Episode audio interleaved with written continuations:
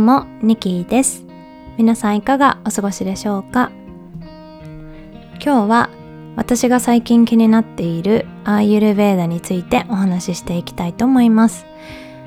アーユルベーダ皆さん聞いたことありますか、えー、アーユルベーダとはサンスクリット語のアーユス生命という意味とベーダ科学という意味の言葉を組み合わせた生命科学という意味で5000年の歴史を持つインドスリランカ発祥の伝統医療だそうです。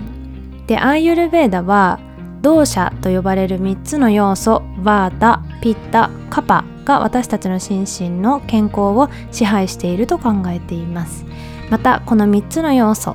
3要素のバランスによって一人一人の体質が決まります。不調が生じた時体質ごとに対処法が異なるのでまずは自分の動作バランスを知ることが大切だそうです。このアーユルベーダ皆さんなんかこう調べてみたりとかしたことありますかね？もしかしたら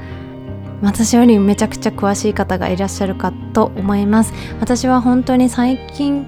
アーユルベーダなんか気になってきたなって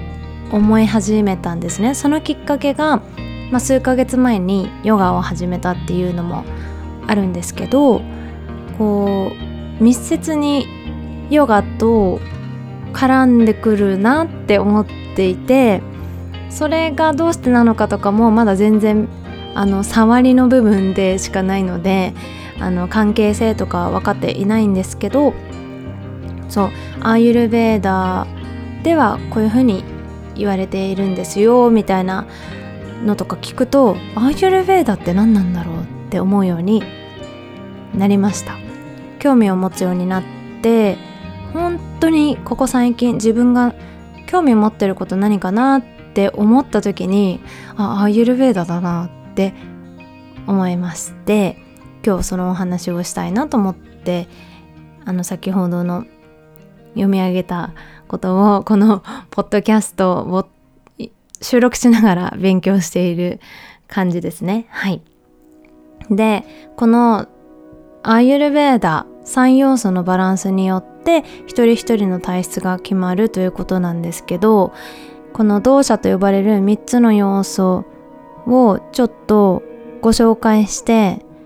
これを聞いてくださってる方が自分はこれだなってなんか当てはまったら楽しいかなと思って、えー、紹介していきたいと思います。アーユルベーダって検索するとすぐこうグラフとか表とか出てくるのでそれを見ていただいてもなんとなくこう自分はこのタイプかなみたいのが分かってくるかと思います。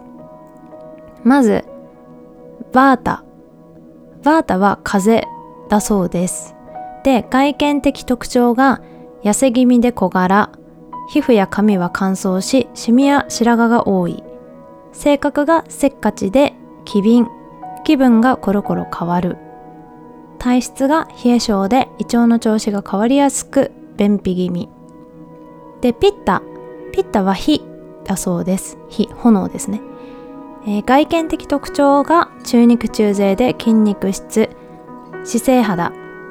姿勢肌で、えー、髪は細くて薄い。そして性格が頭の回転が速く情熱的怒りっぽい。体質が体温が高く汗っかき便通はいいが下痢しやすい。そしてもう一つの要素がカパ水です、えー、外見的特徴が太り気味でむくみやすい。肌はきめ細かく白い。毛髪は量が多い。で性格が落ち着いていて辛抱強いゆっくりしている。そして体質が体温は低めで頭痛や風邪をひきやすい。はいこの3要素バータピッタ、えー、カパ。カッパって呼んでたかも。カパ。この3つで成り立ってるそうなんですけど、まあ、どれその生まれつき持ってる体質もあるけどなんか例えば仕事とかなんか生活リズムとかそういうののバランスでこう例えばピッタ火の体質の人がちょっとカパ水の体質によったりとかそういうバランスでどれか一つっていうわけではなくてこのバランスで成り立っている。そうです。すごく面白いなってこれだけでもね見ていて面白いなって思いました。で少しだけちょっと深掘りしていこうかなと思うんですがその自分の体質に合った食材っていうのもあって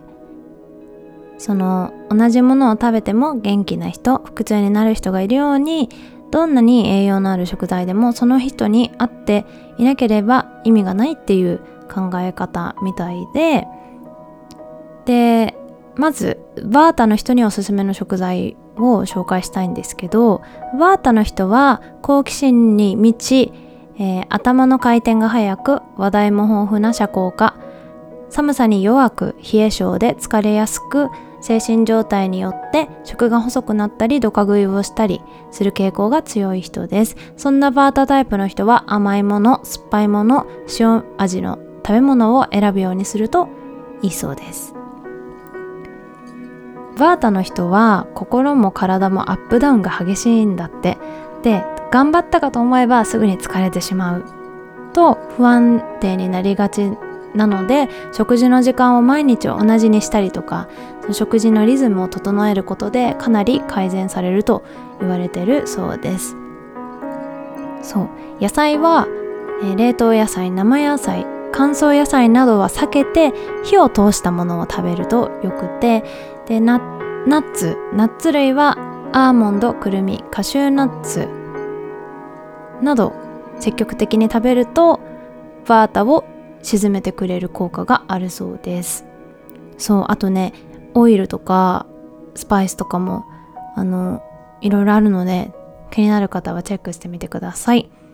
でピッタ火のエネルギーの人の人におすすめの食材なんですがピッタの人は鋭い眼光で批判的相手を打ち負かす強烈さ優れた知性と行動力で自己実現が高いリーダー気質の人が多いそうです。で、喉が渇きやすくて、食べることが好きで空腹が我慢できない傾向が強いです。うん。で、えー、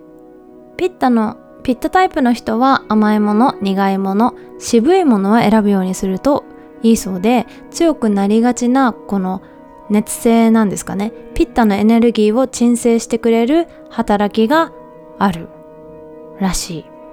でアルコールとかもそのピッタの火のエネルギーを上げてしまうので気をつけましょうって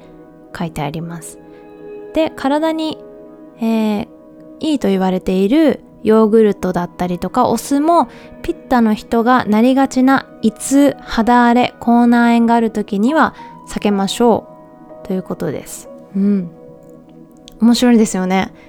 で野菜はニンニクやネギなど辛み刺激のある野菜は避けてウリやゴーヤピーマンキャベツなど苦味渋み甘みのあるものを選びましょう。これ夏野菜だからやっぱりこう体を冷やす効果がある食材がいいんですかね。で乳製品はサワークリームヨーグルト熟成したチーズ塩入りバターは避けましょう。ほうなどなど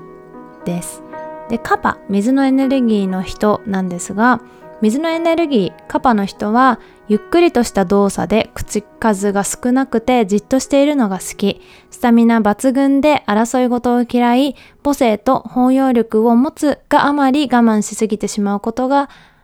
多い傾向があるそうです。でそんなカパタイプの人は辛いもの苦いもの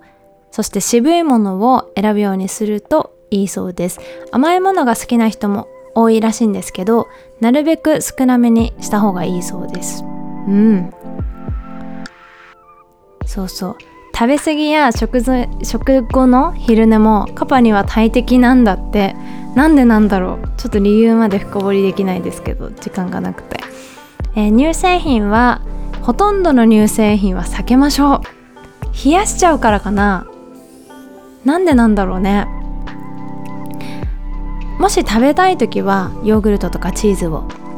食べたい時はランチに取るようにしてくださいということです。オイルとかもコールドプレスの良質な油を選びましょう。とかあとスパイス。常に刺激を与えたいのでスパイスは全般的に積極的に取りましょう。特に刺激のあるブラックペッパージンジャー唐辛子か。唐辛子。コリアンダー。なコリアンダーが特におすすめです。コリアンダーってあれだよね。あのパクチー。パクチーか。そうそう。こうやって体質ごとにいいとされている。そのエネルギーの調整をしてくれる食事が変わってくるっていうのもまた面白いですよね。これ知識つけてたらなんか今日はちょっと何よりだなみたいな感じでその食材自分に今欲しい食材とか選んででできるのすごくいいですよね。私も私この中で何の体質かちょっとまだ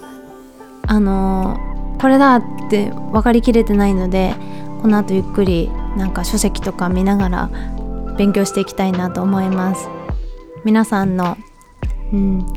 皆さんもぜひ気になった方は調べてみてください。すごく面白いと思います。こういう特徴があるっていうのが分かってこうなんとなくでもその5000年の歴史があるアーユルヴェーダなので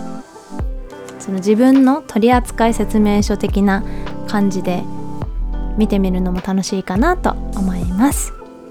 今日もご視聴ありがとうございました。また次回のポッドキャストでお会いしましょう。ニキーでした。